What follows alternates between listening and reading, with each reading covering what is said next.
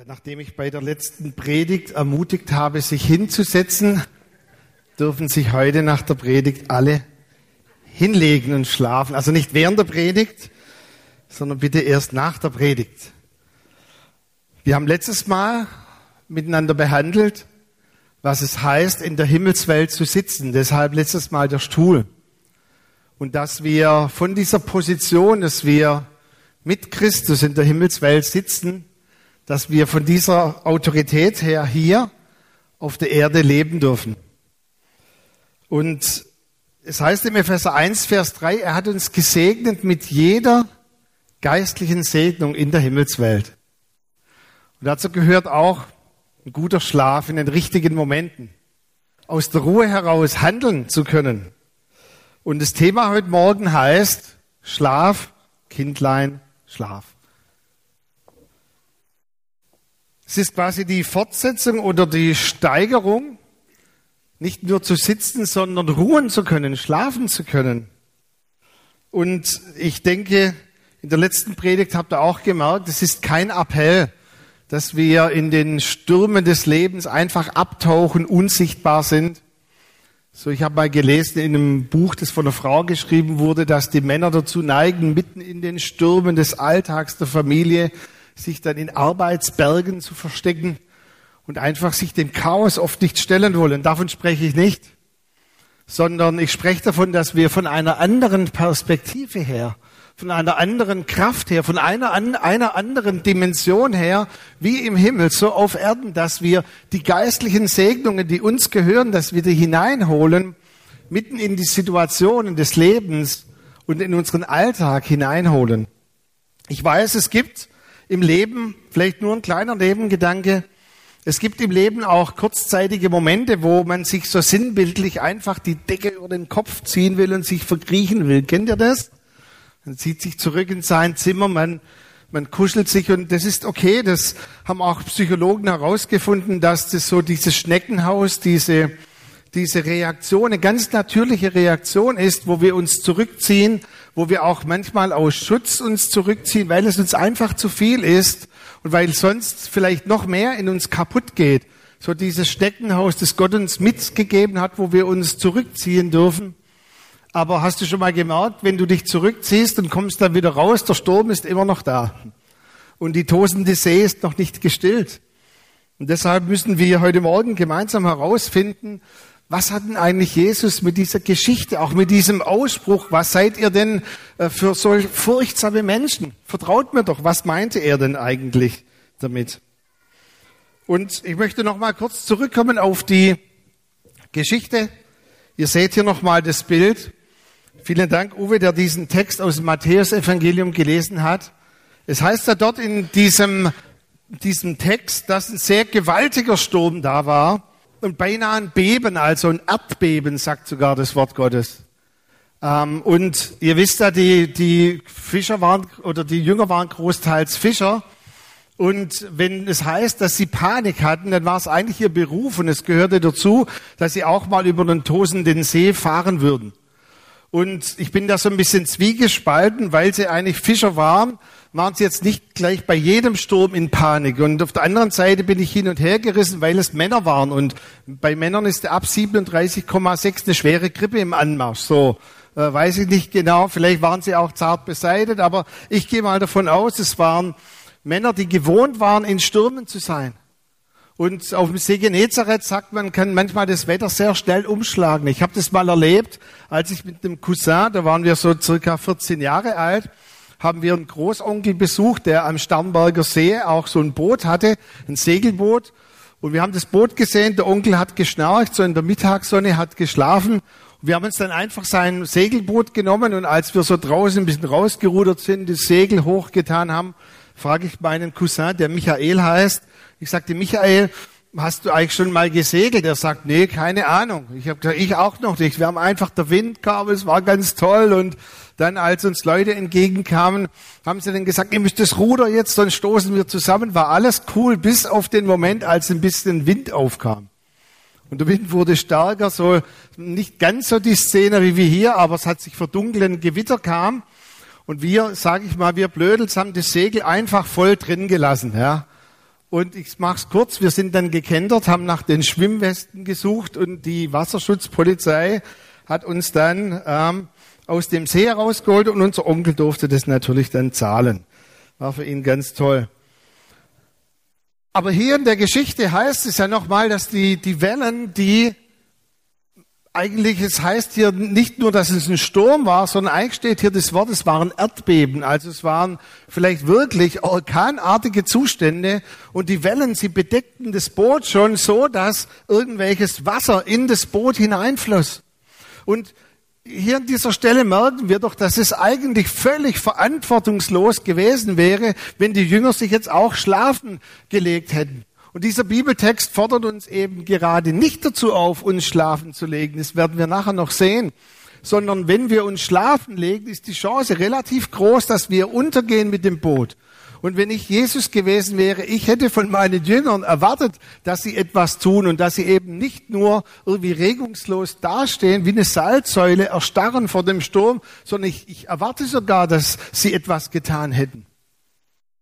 Aber all ihr Bemühen und alles, was sie getan haben, heißt es in dem Text, es hat nicht ausgereicht und mit großer Wahrscheinlichkeit wären sie sogar abgesoffen. Und ich finde es dann so toll, als sie dann Jesus wecken, der die ganze Zeit überschläft. Das ist ja ein sehr bizarres Bild. Er schläft da einfach und er bekommt irgendwie den Sturm gar nicht mit. Und dann dieser Ausspruch, das heißt im Grundtext haben sie nur gerufen, Kyrios, so, so. Hm. Doch cool, oder? So, wenn wir nicht mehr weiter wissen in den Stürmen unseres Lebens, sagen wir Chris, Mick Melly, so so. Hilf uns, wir kommen um. Und dann heißt es, er stand auf, er bedrohte die Winde und den See und löste diesen Shalom, diesen Frieden Gottes. Und es war sofort dieser Friede da und auch diese Verwunderung. Was ist das bloß für ein Typ? Was ist das für ein Mann?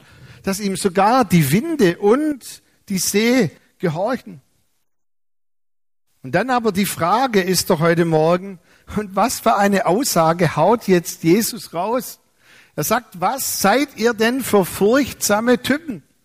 Wenn man das ein bisschen anders übersetzen würde, würde, würde man es vielleicht so ausdrücken, ihr habt die Hosen gestrichen voll, ihr seid voller Panik. Ja, sind wir. Was wäre denn die Lösung, Jesus? Ihr habt so wenig Vertrauen, ihr habt so wenig Glauben, ihr seid so kleingläubig.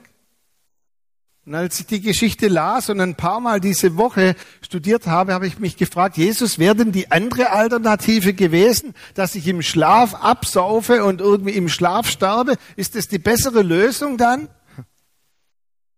Um was geht es denn in diesem Bibeltext? Das macht meine Frau mein Bett zu. Sehr gut. Bevor ich runterfall, vielen Dank. Punkt Nummer eins, und ich denke, den hat jeder schon mal gemerkt. Stürme in unserem Leben kommen auch dann, wenn wir auf dem richtigen Weg sind. Schon mal gemerkt? Weil der Markus-Text macht uns eigentlich deutlich, dass es Jesus war, und Jesus in seiner Allwissenheit muss gewusst haben, dass dieser Sturm kommt. Und Jesus in seiner Allwissenheit befiehlt den Jüngern im Markus-Text und sagt, und er befahl ihnen, steigt ins Boot und fahrt ans andere Ufer oder lasst uns ans andere Ufer fahren. Und wir meinen doch so oft in unserem Leben, dass wenn Stürme aufkommen, dass wir vielleicht auf der falschen Fährte sind. Und ich glaube, dass auch viele oftmals nicht an den Zielen ankommen, an den Visionen ankommen, an den Berufungen, an den Endpunkten, weil es kommt ein Sturm, wo immer der auch herkommt. Ich glaube, das ist nicht so unsere Aufgabe zu fragen, kommt der Sturm jetzt von Dämonen oder wie oder was? Doch völlig egal, wir sind hier auf der Erde und es wird immer mal ein Lüftchen wehen und ein Sturm kommen, oder? Aber die Frage ist, wie gehen wir in diesem Sturm um? Jesus wusste, dass der Sturm kommen würde. Und er hat gesagt, fahrt an das andere Ufer. Und so viele Berufungen, so viele Lebensträume, so viele Verheißungen zerbrechen an dieser Stelle, weil manche meinen, jetzt kommt ein Sturm, oh, ich bin wohl auf dem falschen Kurs, ich bin wohl auf dem falschen Dampfer.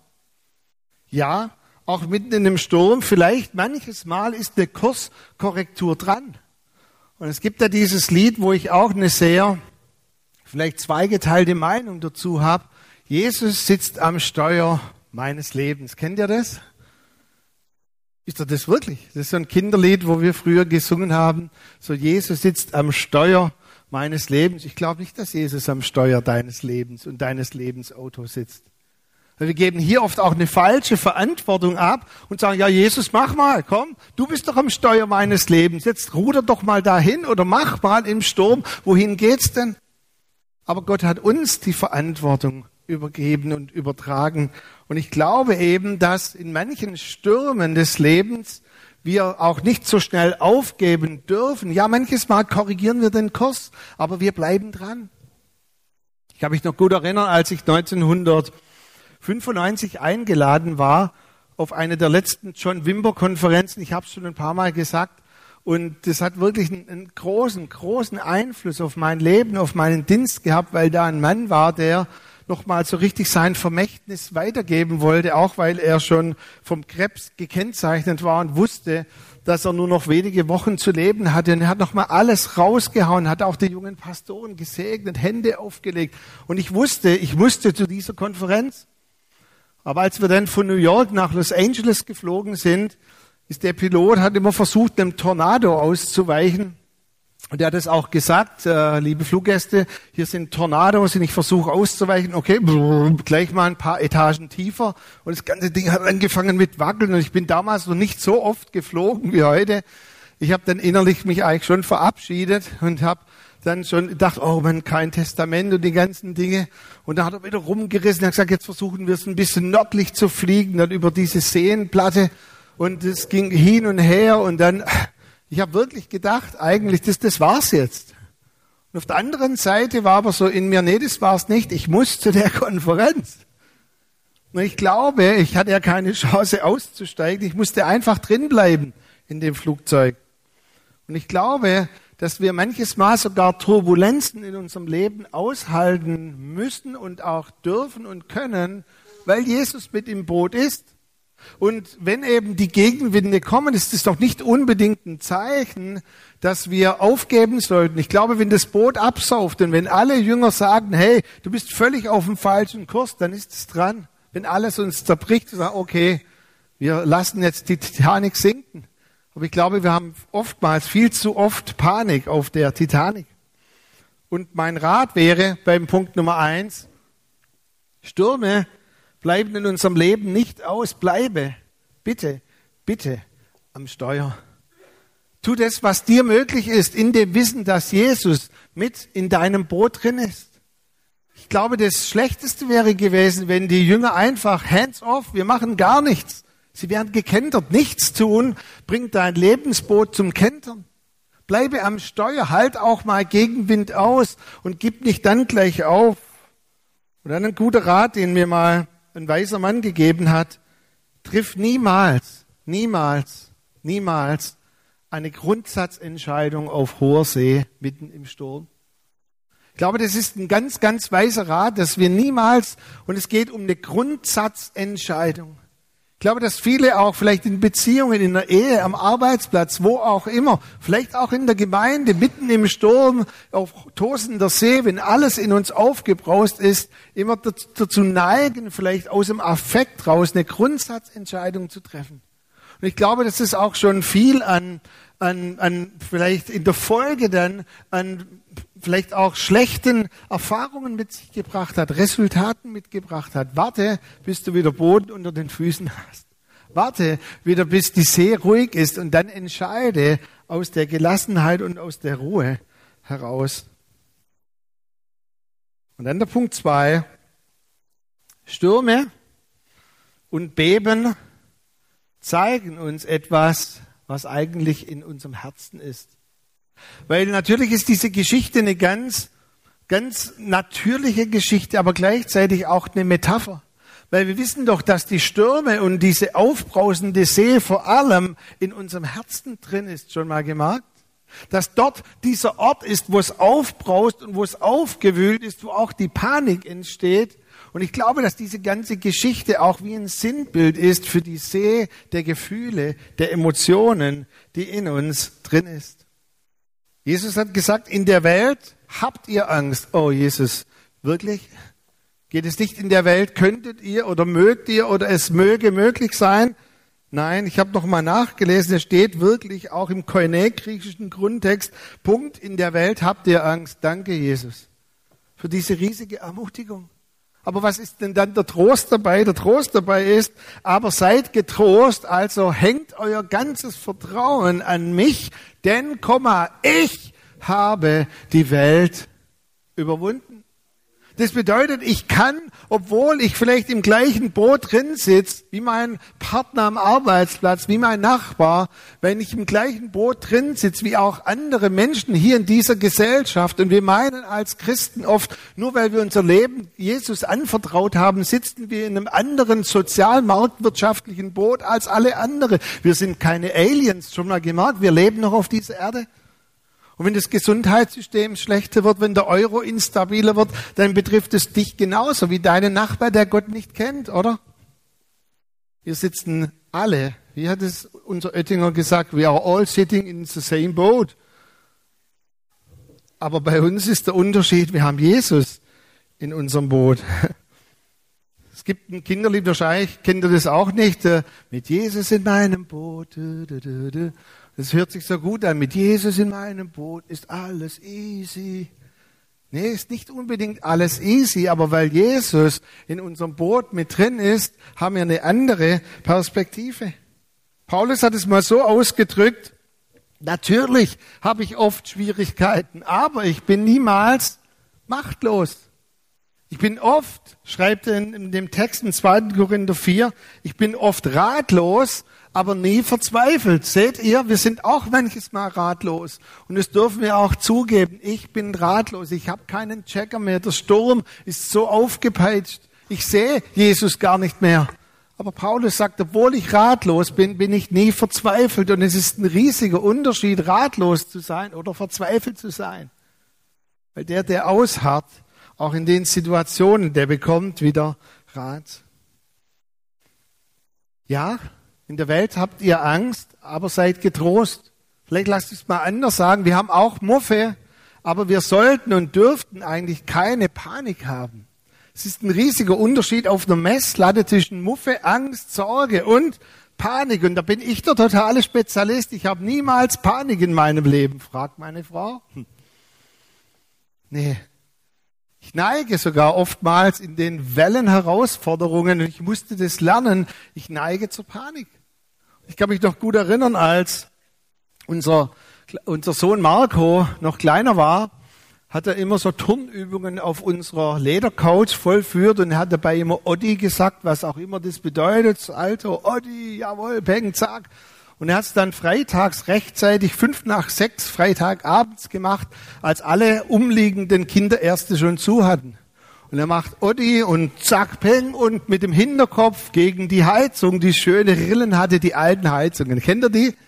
Und voll dagegen, zack. Und Oddi hatte einen Blutstrahl, der herauskam. Und ich bin jetzt natürlich ganz ruhig und sage, Jesus in meinem Boot. Ich rannte durchs Haus, und ich war völlig, völlig hilflos. Und ich danke Gott, dass er Frauen erschaffen hat, die anders reagieren wie Männer.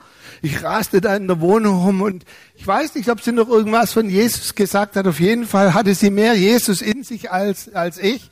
Und sie hat gesagt, Schatz, jetzt ganz cool, der verblutet und so. Und dann hat sie ganz cool so ein, ein Handtuch geholt aus dem Bad und gesagt, jetzt drück ihm das mal auf den Hinterkopf. Habe ich es ihm auf den Hinterkopf gedrückt, aber so etwa. Und ich glaube, sie hatte mehr lass mich mal so sagen, mit mir zu kämpfen als mit Marco. Und sie hat gesagt, jetzt hat nichts mehr offen. Ich sage, wohin müssen wir dann? Ja, nach Ludwigsburg in, in Notaufnahme. Und ich habe gesagt, wenn aber dann Stau ist, ich hänge mein Unterhemd raus zum Fenster und ich wedel, wir müssen durch. Ich war voller Panik. Und als wir dort ankamen, ich glaube, die wollten zuerst mir eine Erstversorgung geben, bevor sie zu Marco gegangen sind. Und ich habe wirklich gemerkt, in solchen Situationen, und da möchte ich ganz ehrlich sein, es ist eine Sache zu predigen. Habt keine Panik. Das ist eine ganz andere Sache, das zu leben. Und ich habe gemerkt an der Situation, habe auch viel danach drüber reflektiert und immer wieder nachgedacht und gesagt, nein, gerade in solchen Situationen zerstört eigentlich zusätzliche Panik so viel. Und es braucht ein ruhiges Handeln, eine ruhige Hand. Und ich habe immer wieder gebetet, Herr, nimm mir doch wirklich auch diese, dieses, Kinder, das gleich, zack, peng, jetzt geht alles unter. Und letztendlich, und ihr könnt gerne für euch mal nachschauen, letztendlich ist auch ein Kontrollverlust, der mit einhergeht. Man, man meint, man kann es gar nicht mehr kontrollieren, alles. Ich habe nicht mehr alle Fäden in der Hand. Ich musste zum Beispiel für mich in der Seelsorge erkennen, dass Kontrollverlust die Umkehrreaktion ist, nicht vertrauen zu können. Man muss immer über alles und sobald man nicht mehr irgendwas weiß oder nicht mehr greifen kann, vertraut man eigentlich nicht mehr.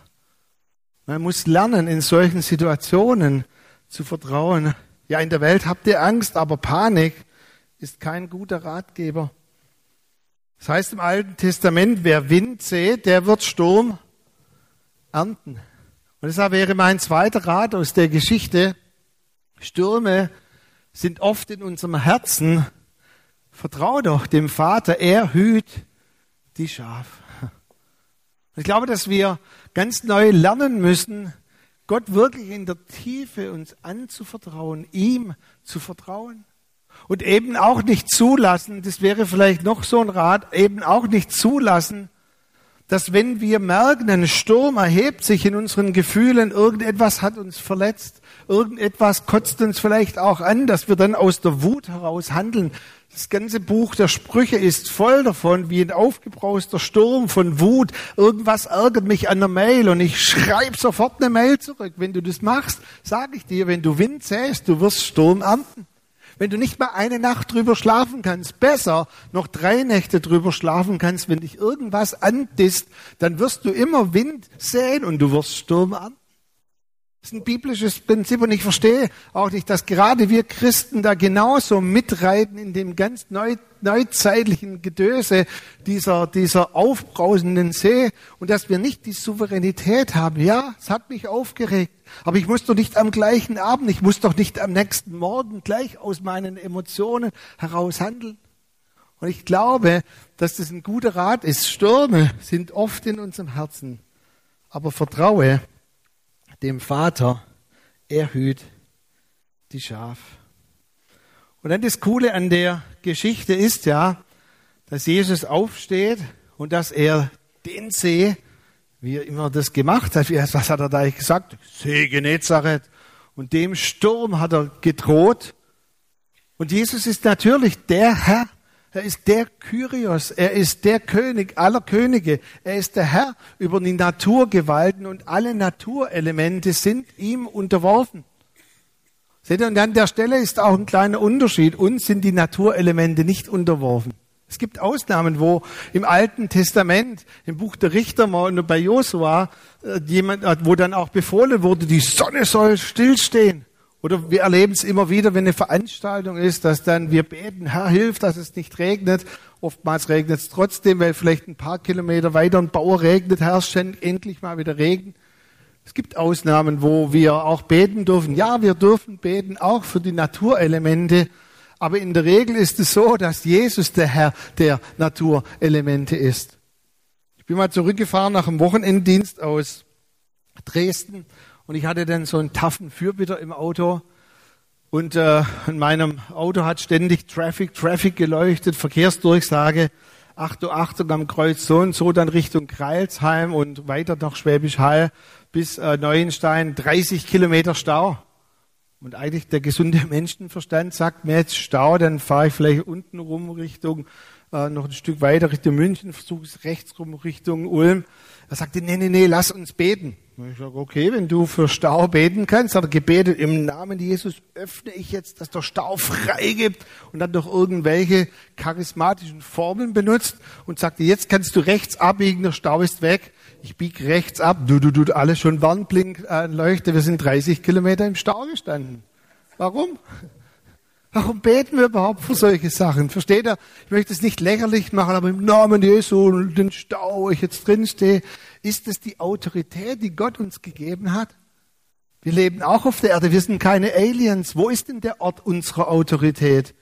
Der Ort unserer Autorität ist deine innere See, deine Emotionen, ist dieser Bereich hier, wo die meisten Stürme entstehen, bei manchen auch noch ein bisschen tiefer im Bauch, wo es anfängt zu rumoren oder hier trockener Hals, die Schlagadern fangen hier an zu beben.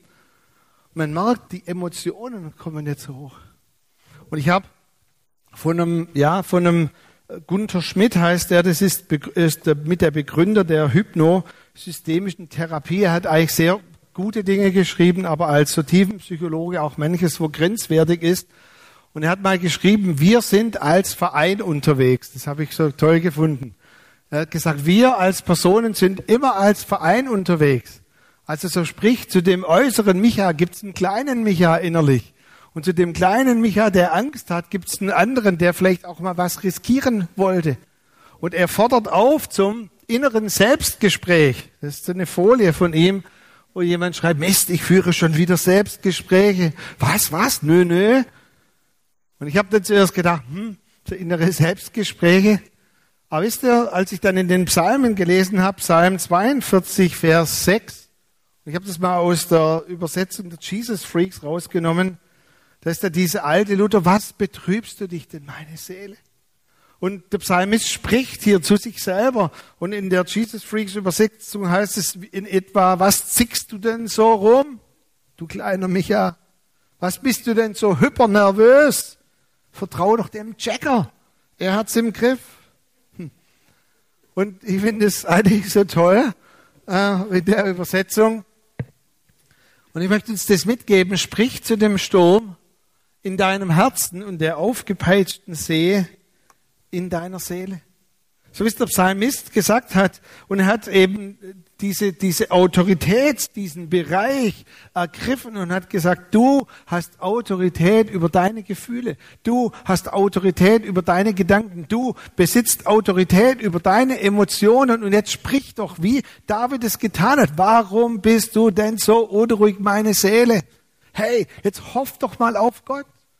Und ich glaube, dass wir, wie Jesus die Autorität hatte, zu dem Sturm zu sprechen, dass wir die Autorität haben, zu den Stürmen in unserer Seele, in unseren Emotionen, dass wir da hinein sprechen können. Und wenn wir das tun, dann lösen wir wieder das Prinzip, was uns derzeit ja so wichtig ist, wie im Himmel, so auf Erden. Wir ergreifen die Autorität über den Bereich auf der Erde, wo wir Autorität haben. Und wir lösen die geistlichen Segnungen im Himmel und befehlen diese geistlichen Segnungen hinein und sagen, Friede jetzt mit meiner Seele und Ruhe mit diesen aufgepeitschten Emotionen, du Wut, du Ärger. Lass jetzt los in mir. Vertraue, harre auf Gott. Eine feste Burg ist unsere, unser Gott, auch dieses Lied und auch dieser Psalm, der dazugehört. Lest euch mal wirklich in einer guten alten Luther-Übersetzung diesen Psalm nochmal durch. Ihr müsst da jedes Mal so schmunzeln, wie es auch heißt, wenn dann die Wellen schlagen und wenn dann wirklich dieser Sturm tobt und wenn alles um uns herum. Und dann heißt es so in der Mitte, aber in der Stadt Gottes soll es fein lustig zugehen. Ist nicht so, da geht's eigentlich so alles um mich herum tost, aber innerlich soll es fein lustig zugehen. Also so eine, eine Hoffnung auf Hoffnung hin. Auch eine übernatürliche Freude, die in dir ist. Ergreife immer wieder die Autorität, die du hast und sprich. Es muss ja nicht unbedingt so aussehen, dass deine Kollegen am Arbeitsplatz sich schon mehr als verwundern über dich. Aber vielleicht, wenn es niemand sieht, sprich zu deiner Seele, sprich zu dem kleinen Micha in dir. Und dann noch der, ein wichtiger Punkt, der letzte Punkt. Vom Schlaf des Gerechten können viele nur noch träumen. Da war es mir am Anfang auch so wichtig, vielleicht vergesst ihr das meiste wieder, aber ihr wisst doch, dass ich da auf dem Boden lag und der Uwe hat eine Bibelstelle vorgelesen. Ich habe vor kurzem einen Freund angerufen und ich fragte, wie geht's dir denn momentan so? Und er hat dann den Ausspruch gesagt, geht so, aber ich habe ein bisschen mit dem Schlaf Probleme. Und ich sagte, erklär mal. Und er sagte, Martin will schlafen und ist hundemüde, aber der kleine Martin in mir will irgendwie nicht. Und das fand ich eigentlich ganz gut, wie er das gesagt hat. Und ich denke, jeder von uns kennt doch die Momente, du bist hundemüde, du möchtest schlafen, aber der kleine Martin oder die kleine Martina in dir, irgendwo hängt die noch wo völlig anders herum. Kennt ihr das? Und je mehr man dann versucht zu schlafen, ich muss jetzt schlafen, ich muss morgen früh der blöde Wecker, ich weiß gar nicht, wer den erfunden hat, der wird mich wieder aufwachen und der nächste böse Tag liegt vor mir. Je mehr man das möchte, desto mehr verkrampft man und kann nicht schlafen. Ich glaube, dass es wirklich Nächte gibt, wo wir unruhig schlafen. Ich glaube, dass es wirklich auch von der Natur so eingerichtet ist, dass wir manches Mal eben auch in Situationen das spüren müssen. Unsere Seele ist doch nicht ganz bei uns. Aber ich glaube, und es ist auch in der Bibel verankert, wo eben dieser Begriff Schlaf des Gerechten herkommt, aus dem Text aus dem dritten Mose, ein Text aus den Sprüchen und aus dem Psalm. Ich glaube, dass uns auch, die wir Gott gehören, dass eine der himmlischen Segnungen ist, dass wir einen guten Schlaf haben dürfen. Und ich glaube, dass das eine Segnung ist, die eine himmlische Segnung ist, die wir wirklich hier auf der Erde in Empfang nehmen dürfen und sollen. Uns gehört diese geistliche Segnung, der Schlaf des Gerechten. Warum? Weil wir auch Autorität haben über den kleinen Martin in uns und die kleine Martina in uns. Und als Annette mich äh, kennengelernt hat, als wir dann auch verheiratet waren, hat sie miterlebt, wie ich manche unruhige Nacht verbracht habe. Weil bei allem tollen Familienerbe, das ich habe, habe ich auch von einer Seite meiner Familie mitbekommen, wenn irgendetwas ist, was man nicht ausgesprochen hat oder was einen noch beschäftigt, konnte man nicht schlafen. Und das hat man auch ausgesprochen. Also so im Sinne davon, oh, ich werde nicht schlafen können, das wird mich wieder beschäftigen. Und ich dachte, das ist normal. Und meine Frau hat einmal gesagt, du Schatz, du musst dich hier verabschieden, du musst es durchbrechen. So im Sinne von, mich beschäftigt was oder da ist irgendetwas, was du noch nicht vielleicht auch vertrauen kannst, unter Kontrolle hast und dann selber daran glauben, dass du nicht schlafen kannst. Und habe ich mich davon gelöst. Habe gesagt, hey, bei allem Coolen, was ich so mitbekommen habe von meiner Familie, ich löse mich im Namen Jesus und ich zerbreche diese Linie, die übrigens bei manchen heute noch da ist, der ruft an und sagt, hey, wie geht's dir? Oh, habe wieder die ganze Nacht nicht geschlafen. Ich konnte einfach nicht schlafen, weil ich zack, zack, zack, zack, zack. Und ich sage, ich habe eigentlich Ähnliches erlebt, aber ich habe ganz gut geschlafen. Weil ich diese auch dämonische Kraft, die dahinter steckt, die mir das rauben möchte, was mir gehört. Manches Mal sind es auch ganz praktische Dinge, so wo uns nicht schlafen lassen. Ich finde es gut im, im Buch der Sprüche, Salomo bei aller Weisheit haut manchmal so ganz furztrockene, irgendwie banale Weisheiten raus. Er sagt, wer ein schweres und fettes Essen am Abend zu sich nimmt, hat einen schweren Schlaf. Mhm. Danke für den Rat. Und da kann ich noch so drei Pizzas essen und vier Gläser Rotwein und dann sagt im Namen Jesus nehme ich Autorität. Kann sein, dass du nicht gut schläfst. Weil eben auch in der, in der Bibel verankert, hey, ist easy. Ja, zum Beispiel mach noch einen Spaziergang. Ich bin so dankbar, dass ich manches Mal, wenn ich nach Hause komme, noch eine kleine Runde drehen kann mit unserem Kopf. Und ich mache das dann sinnbildlich. Der große Micha und der kleine Micha müssen zusammenkommen. Und auch in diesen Dingen, wo ich Autorität habe, oder auch zum Beispiel im, im, Familienkreis, die Bibel ist hier ganz klar und sagt, versöhnt euch, bevor die Sonne untergeht, beziehungsweise der Mond dann die Herrschaft übernimmt. Versöhnt euch. Auch wenn ihr nicht alles klären könnt, ich kann da noch so beten aber jetzt muss ich schlafen. Nein, ich schlafe nicht den Schlaf des Gerechten, wenn ich mich nicht versöhne. Vom Schlaf des Gerechten können doch viele nur noch träumen. Wenn es dir geht, wie in dem Kinofilm Schlaflos in Seattle, möchte ich nachher herzlich einladen und ermutigen, lass auch hier für dich beten. Auch wenn es vielleicht auch einen Schritt kostet oder auch Mut kostet, sagen, ja, ich, ich schlafe immer wieder schlecht, aber tu doch das, was die Jünger getan haben. So, so, Herr, hilf du mir. Ich möchte zusammenfassen und das Ende einblenden. Ich glaube, so hat es danach ausgesehen, nachdem Jesus gesprochen hatte. Und meine Erwartung heute Morgen wäre auch, dass nachdem das Wort gepredigt wurde, dass wir in eine Zeit hineingehen, hineintauchen können. Keine Angst, ich habe keine Isomatten mitgebracht und Decken, wo ihr euch hinlegen dürft. Aber ich möchte anbieten, dass wir, dass wir die Wahrheiten des Wortes noch an uns wirken lassen können. Ich weiß nicht, vielleicht gibt es Personen in dem Raum, die sind gerade in der Zeit des Sturms oder einer Überfahrt wo sie so sinnbildlich den Eindruck haben, sie haben sich auf den Weg gemacht oder auch Umstände haben sie dazu gezwungen, ihren Lebenskurs zu ändern. Und es schüttelt alles durch und du meinst vielleicht, ich pack das gar nicht mehr, wird alles zerbrechen. Ich glaube, es wäre fatal, in einem Sturm nicht zu handeln.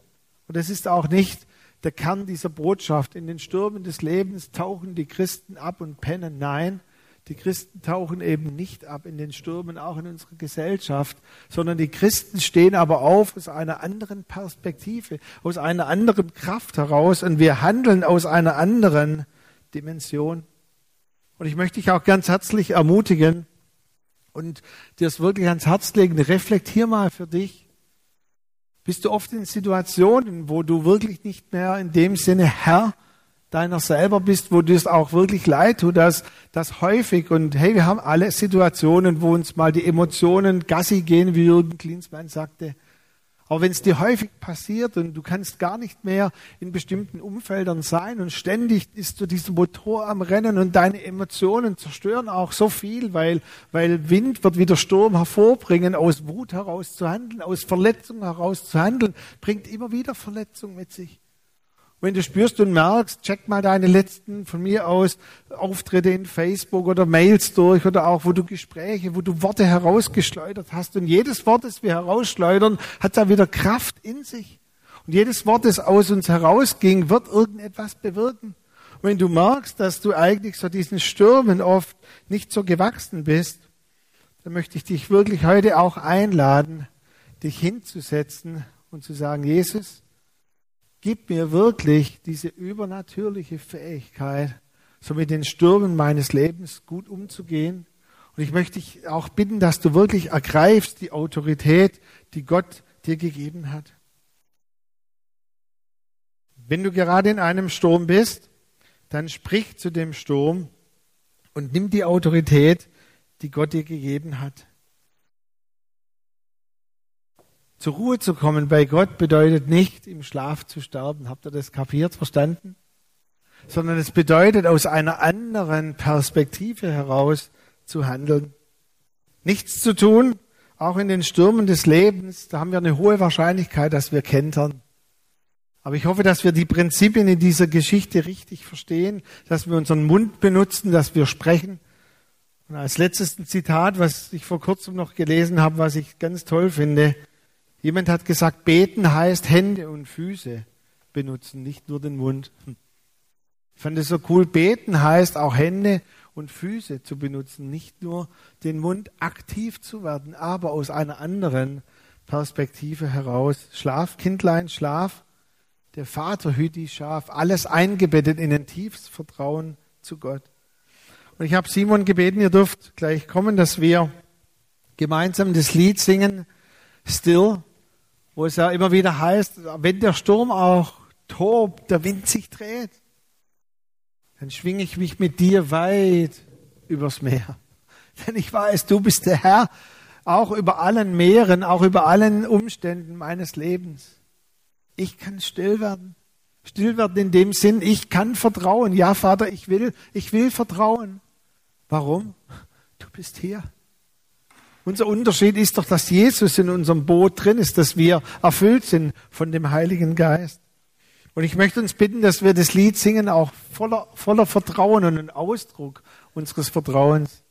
Und dann haben wir gedacht, weil das letztes Mal auch ja so gut angenommen wurde, dass wir da in dem Bereich wieder das Kreuz hinstellen und so einen Stuhlkreis drum bilden. Und ich möchte einfach anbieten am Ende des Liedes, dass der, der einfach merkt, er ist erst angesprochen heute Morgen, er geht gerade durch den Sturm oder er möchte einfach mehr diese Autorität ergreifen, die uns auch zusteht in den Stürmen des Lebens, dass du dort einfach Platz nimmst und zur Ruhe kommst. Und ich möchte, und ich weiß, es gehört vielleicht auch Mut dazu, wenn du wirklich auch zu denen gehörst, die Schlafstörungen haben. Ich glaube wirklich, dass wir auch die Autorität haben, von Gott Schlafstörungen zu gebieten, dass sie gehen im Namen Jesu und dass wir wieder einen guten Schlaf haben, den Schlaf der Gerechten und des Gerechten.